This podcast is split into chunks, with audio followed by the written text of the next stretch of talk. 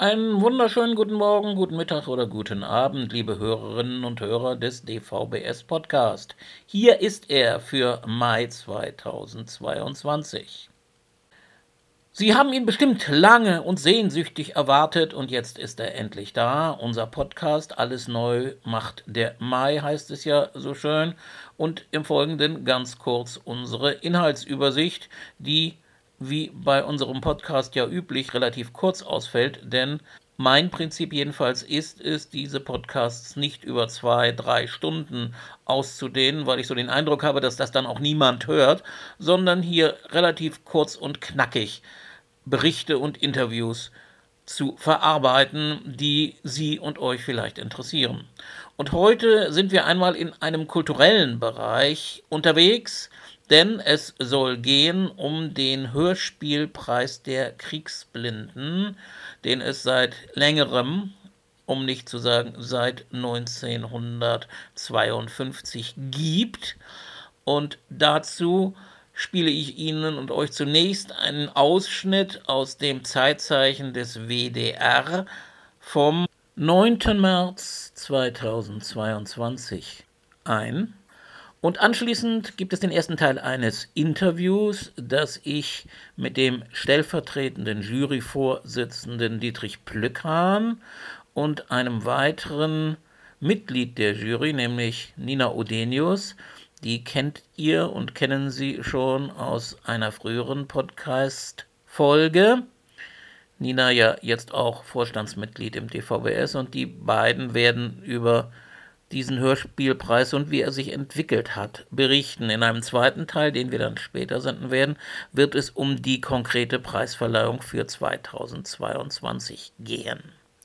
Ja, und das soll es dann auch schon gewesen sein für diesen Podcast. Ich wünsche viel Vergnügen und hoffe auf zahlreiche Hörerinnen und Hörer.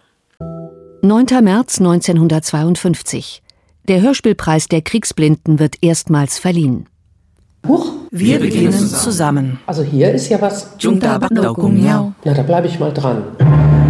Der Hörer, den ich mir wünsche, soll eulenhafte Eigenschaften haben. Scharfe Krallen und ein feines Ohr. Unbeirrbar sitzt er da. 1951, der Beginn des bis heute renommiertesten deutschen Preises für Hörspiele. Alle Kriegsblinden werden hiermit aufgefordert und eingeladen, auf Postkarten unserer Zeitschrift mitzuteilen, welches Hörspiel in ihrem Sendegebiet ihnen besonders gefallen hat. Ein Aufruf im Verbandsorgan des Bundes der Kriegsblinden. Wenn wir nach dem besten deutschen Hörspiel fragen, so meinen wir damit das gewinnreichste, also jenes Hörspiel, das vom Menschlichen her uns anredet und uns eine Hilfe gibt, mit dem Dasein besser fertig zu werden oder die Zusammenhänge und Aufgaben unseres eigenen Lebens besser zu verstehen. Hier, hören Sie mal.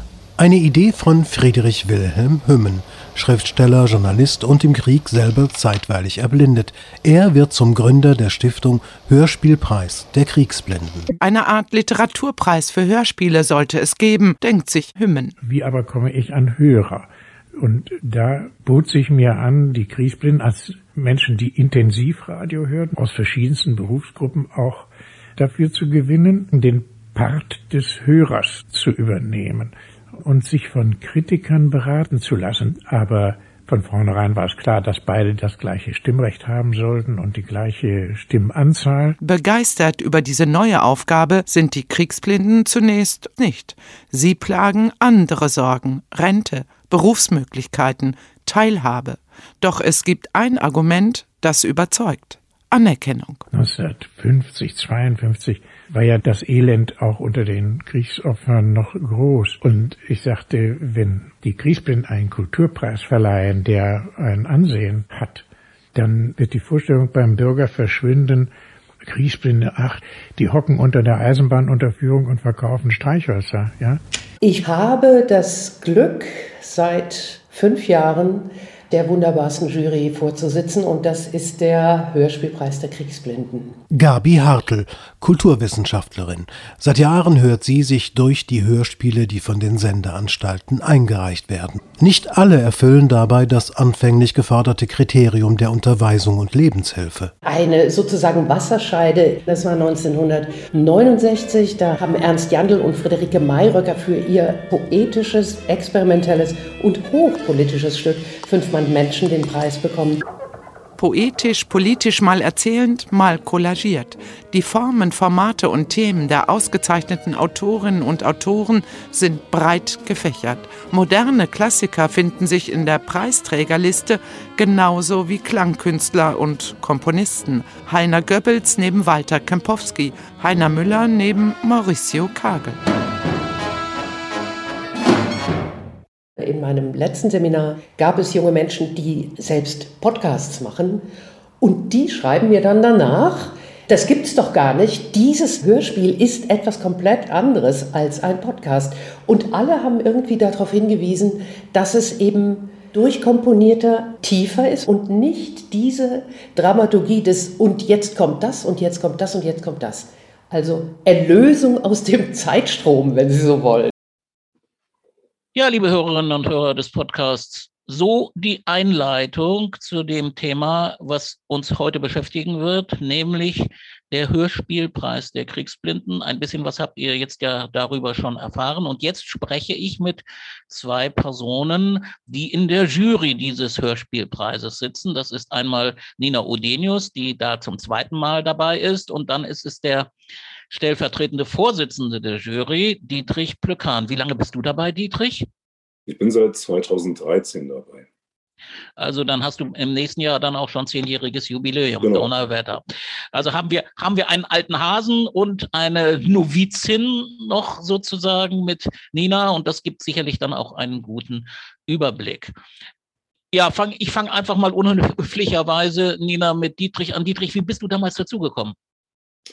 Ja, es war so, dass äh, die Jury ja seinerzeit besetzt war äh, mit sieben Kriegsblinden, neben den sieben anderen Nichtblinden äh, bzw. nicht sehbehinderten Juroren, muss man vielleicht nochmal zur Erklärung sagen, dass die Jury insgesamt aus 15 Leuten besteht. Das ist einmal die Vorsitzende, zurzeit jedenfalls eine Vorsitzende, und äh, dann sieben äh, weitere Leute aus dem Bereich Kultur, Kulturwissenschaftler, Journalisten, ähm, Kulturschaffende, die von der Film- und Medienstiftung Nordrhein-Westfalen benannt werden. Die ist nämlich ein Träger äh, des Hörspielpreises. Und dann äh, sind eben sieben Blinde bzw. Sehbehinderte drin und die wurden bis 2013 ausschließlich vom Bund der Kriegsblinden als dem zweiten Träger des Hörspielpreises seinerzeit benannt.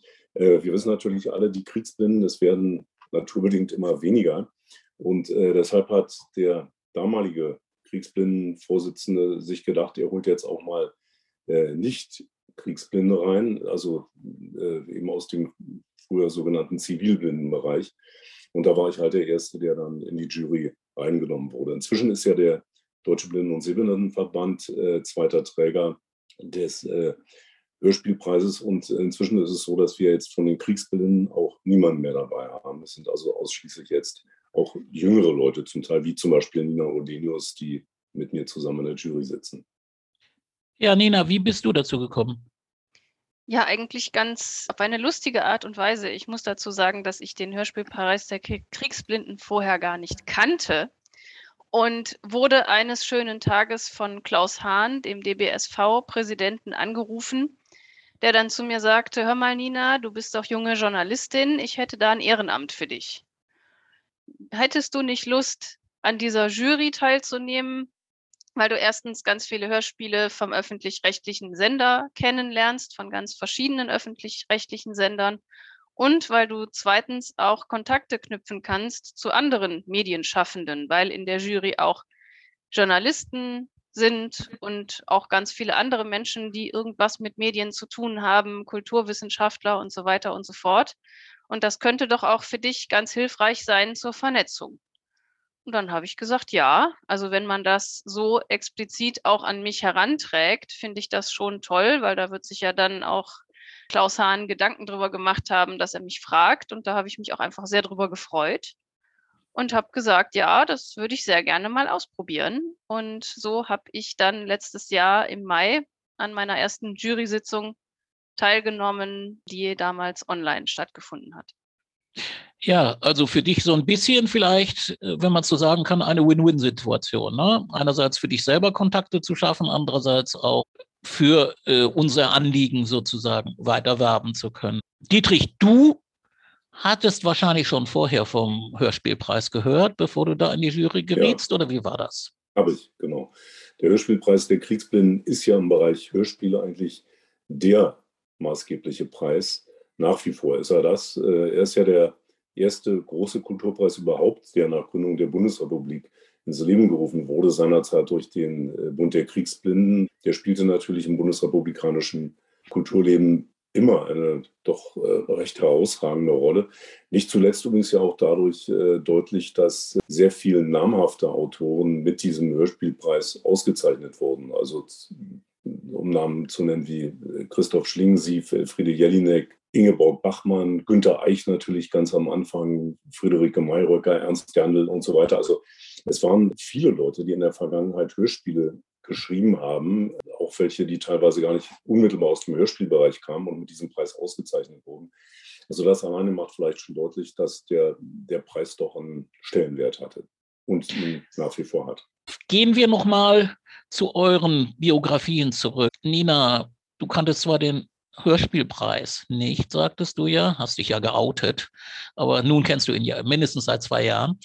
Hm, aber mit Hörspielen hast du doch vielleicht schon mal ein bisschen was zu tun gehabt, oder wie ist das? Wie ist deine Hörerfahrung mit Hörspielen, wenn du mal, was ist das erste Hörspiel beispielsweise, was du gehört hast? War das TKKG oder äh, vielleicht Benjamin Blümchen oder wie war das? Oh ja, oh ja. Also ich habe bis heute eine ganz große TKKG-Sammlung alles noch auf CDs und der halbe Schrank ist voll und ich habe als Kind TKKG geliebt. Ich habe aber auch Benjamin Blümchen, also ich glaube, Benjamin Blümchen war wirklich so mein erstes Hörspiel mit vier oder fünf.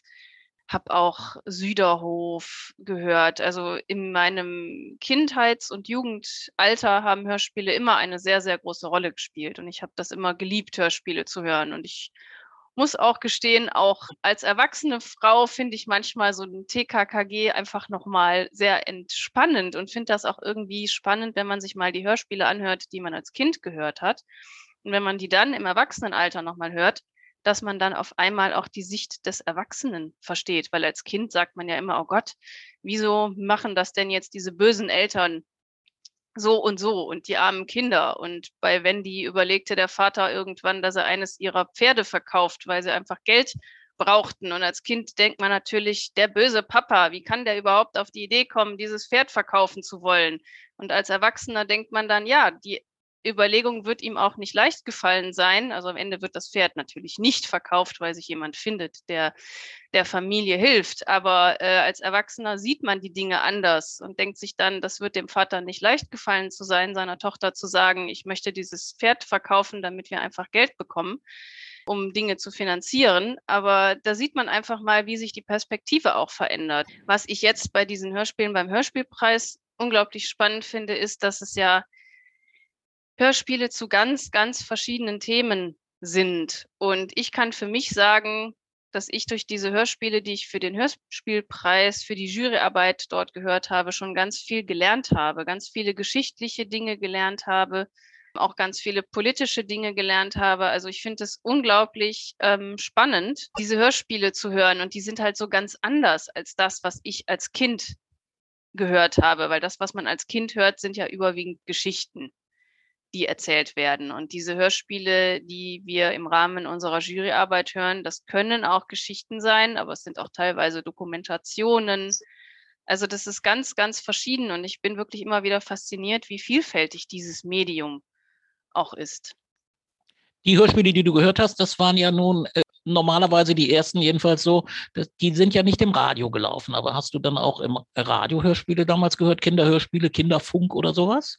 Nein, irgendwie nicht. Also ich wusste zwar, dass es das gab, aber irgendwie, also ich habe mal ein, zwei gehört und fand die auch gut, aber irgendwie war ich so ein Typ, also ich war wirklich so ein Kassettenkind und ich habe das geliebt, meine Kassetten in den ja. Player zu schieben und bin früher mit Walkman und dann mit tragbarem CD-Player. Das fand ich, das war für mich die große Errungenschaft. Ich habe einen tragbaren, einen Discman und ja. kann auch draußen Hörspiele hören. Also ich war wirklich so ein Kind, ich wollte was in die Hand nehmen und wollte bewusst diese CD in diese in diesen Player legen und diese Hörspiele, die im Radio waren, das war irgendwie als Kind für mich gar nicht so gar nicht so Thema. Also ich habe auch als Kind schon gerne Radio gehört, ja, aber Hörspiele im Radio, das kann ich jetzt gerade gar nicht sagen, warum ich da nicht so der Fan war, aber irgendwie sind die mir zum größten Teil verborgen geblieben. Dietrich, bei dir wird das ein bisschen anders gewesen sein aus der anderen Generationsecke, oder? Genau, kann man so sagen. Bei mir war das ein bisschen anders, äh, weil das Radio spielte natürlich, also bei mir Jahrgang 1954,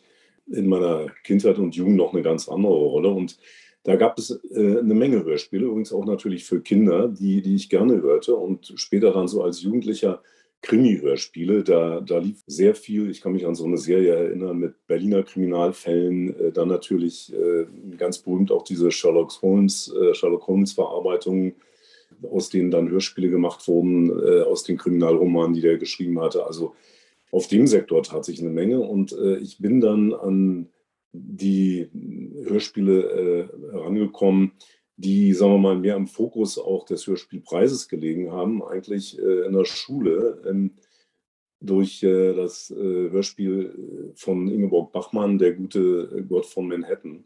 Das war für mich eigentlich so ein Auslöser, mich generell ein bisschen mehr mit Hörspiel zu befassen und dann noch intensiver im Deutschlandfunk äh, mir Hörspiele anzuhören, die auch damals dann schon regelmäßig ausgestrahlt wurden. Viel öfter als heute natürlich. Das Hörspiel spielt nicht mehr die Rolle, die es äh, seinerzeit in den 60er, 70er, teilweise in den 80er Jahren noch spielte. Erfreulicherweise ist es aber trotzdem so, dass wir feststellen können, entgegen zeitweiligen Prognosen ist diese Kunstform Hörspiel nicht untergegangen, ganz im Gegenteil. Die hat sich doch auf einem beachtlichen Niveau stabilisiert. Also die Sorge, dass das Hörspiel verschwindet, wird man sicherlich nicht haben müssen. Vielleicht nicht zuletzt auch deshalb, weil sich natürlich viele an das Hören überhaupt in anderer Weise gewöhnt haben, als das früher der Fall war. Nehmen wir den ganzen Hörbuchmarkt, der dazu beigetragen hat, dass insgesamt dem auditiven Wahrnehmen auch außerhalb der Blindenszene doch eine ganz andere Bedeutung zukommt inzwischen, auch wenn, wenn Leute im Auto sitzen, äh, irgendwas einschieben oder streamen und,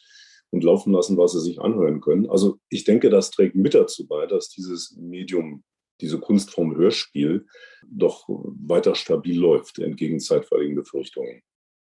Ja, das sehe ich auch so ein bisschen so. Und wenn ich mich dann auch noch auto, meine ersten Kinderhörspiele, die waren tatsächlich auch im Radio. Natürlich, ich bin ja noch ein bisschen älter. Das war dann Kalle Blomqvist ne, von mhm. Astrid Lindgren. Und das war, da gab es dann immer so eine wunderbare Abschlussmusik, die konnte man da ganz laut drehen. Das wackelte dann äh, das ganze Haus. Ja, das aber nur so nebenher. Wir wollen uns jetzt äh, vielleicht noch mal ein bisschen mit der Jury beschäftigen. Du hast, äh, Dietrich, vorhin schon erwähnt, dass sie sozusagen zur Hälfte aus Blinden und hochgradig Sehbehinderten, sage ich mal, zusammengesetzt ist und die andere Hälfte aus dem Kulturbereich mhm. stammt. Was sind das für Leute? Vielleicht ergänzt ihr gegenseitig so ein bisschen. Oder vielleicht frage ich dann doch erstmal Nina wieder mal, damit die wieder zu Wort kommt. Was sind das für Leute, Nina? Und wie sind die, haben sich die Kontakte für dich als Neuling da entwickelt? Das wäre vielleicht die zweite Frage. Also es sind ganz verschiedene Leute. Es sind auf der einen Seite Kulturwissenschaftler oder auch andere Menschen, die irgendwie mit Medien was zu tun haben. Es sind auch Journalisten dabei. Dann von den Menschen, die vom DBSV berufen wurden. Es ist eine pensionierte Lehrerin dabei. Es ist ein junger Mann war dabei, der äh, Psychologe ist. Also ganz verschiedene Menschen, die ganz verschiedene Qualifikationen haben. Und das finde ich macht diese Jury auch einfach spannend, weil es nicht nur Wissenschaftler sind, sondern auch Menschen, die eigentlich gar nichts mit diesem Kulturbereich zu tun haben, sondern die einfach auch diese Hörspiele hören als, als Publikum.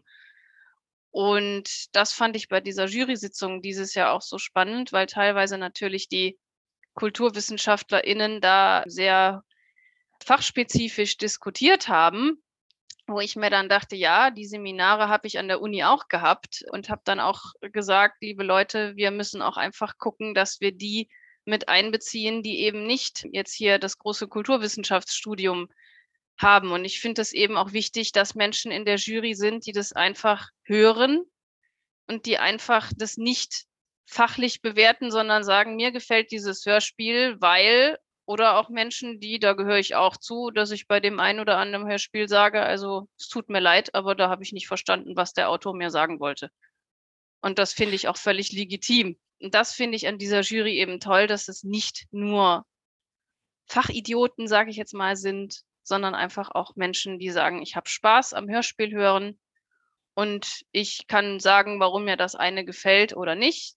aber ich kann da und will da keine große äh, Fachdiskussion draus machen, sondern ich beurteile das einfach, was ich höre. Und das finde ich eben ganz gut, dass man da versucht, nicht so abgehoben zu sein, obwohl die Gefahr auch schon mal besteht. Also der Mix macht's, würdest du sagen. Ja.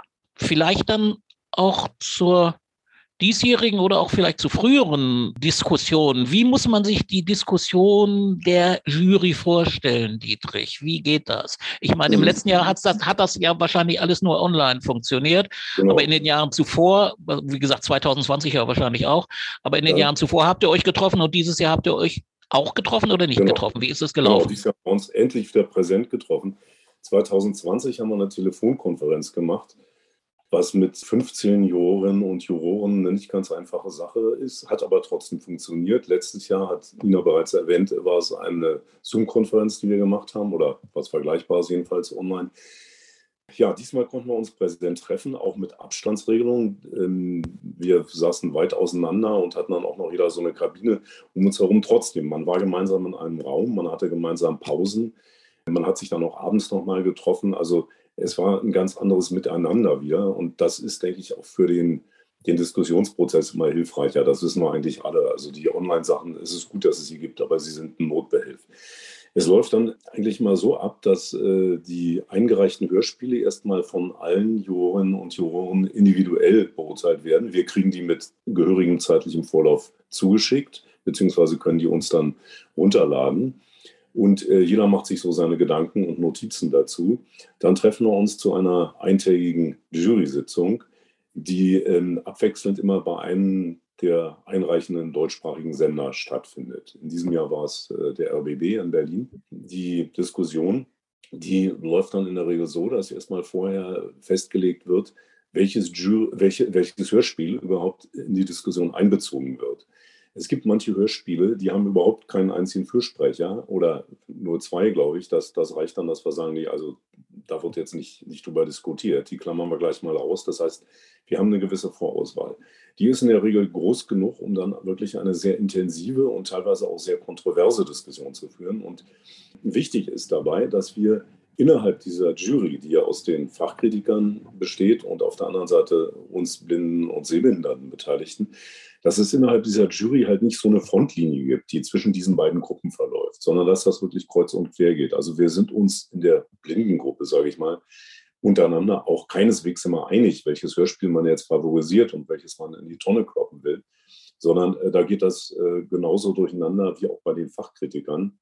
Und das macht die Diskussion eigentlich mal sehr lebhaft äh, und interessant. Das wird äh, immer engagierter, je mehr es dann in die Frage der wirklichen Preiswürdigkeit geht. Und bevor ich mich gleich verabschiede, muss ich erst einmal um Verzeihung bitten, denn Boysen hat mal wieder einen kleinen technischen Fehler gemacht. Er war zu dicht am Mikrofon und deswegen kamen die Ps und Ts und was weiß ich ein bisschen zu heftig auf die Aufnahme. Das tut mir leid. Ich gelobe Besserung. Ich hoffe, es hat nicht zu sehr gestört.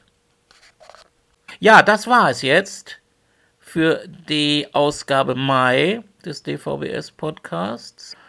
Ich denke, wir hören uns im Juni wieder. Dann sicher auch neben dem zweiten Teil dieses eben gehörten Interviews mit einem kurzen Bericht von Werner Wörder über die Arbeit des DVBS-Vorstandes in den letzten Monaten. In diesem Sinne verbleibe ich mit besten Grüßen von Haus zu Haus, von Wohnung zu Wohnung oder wo immer ihr diesen Podcast hört. Ihr und euer Uwe Beusen.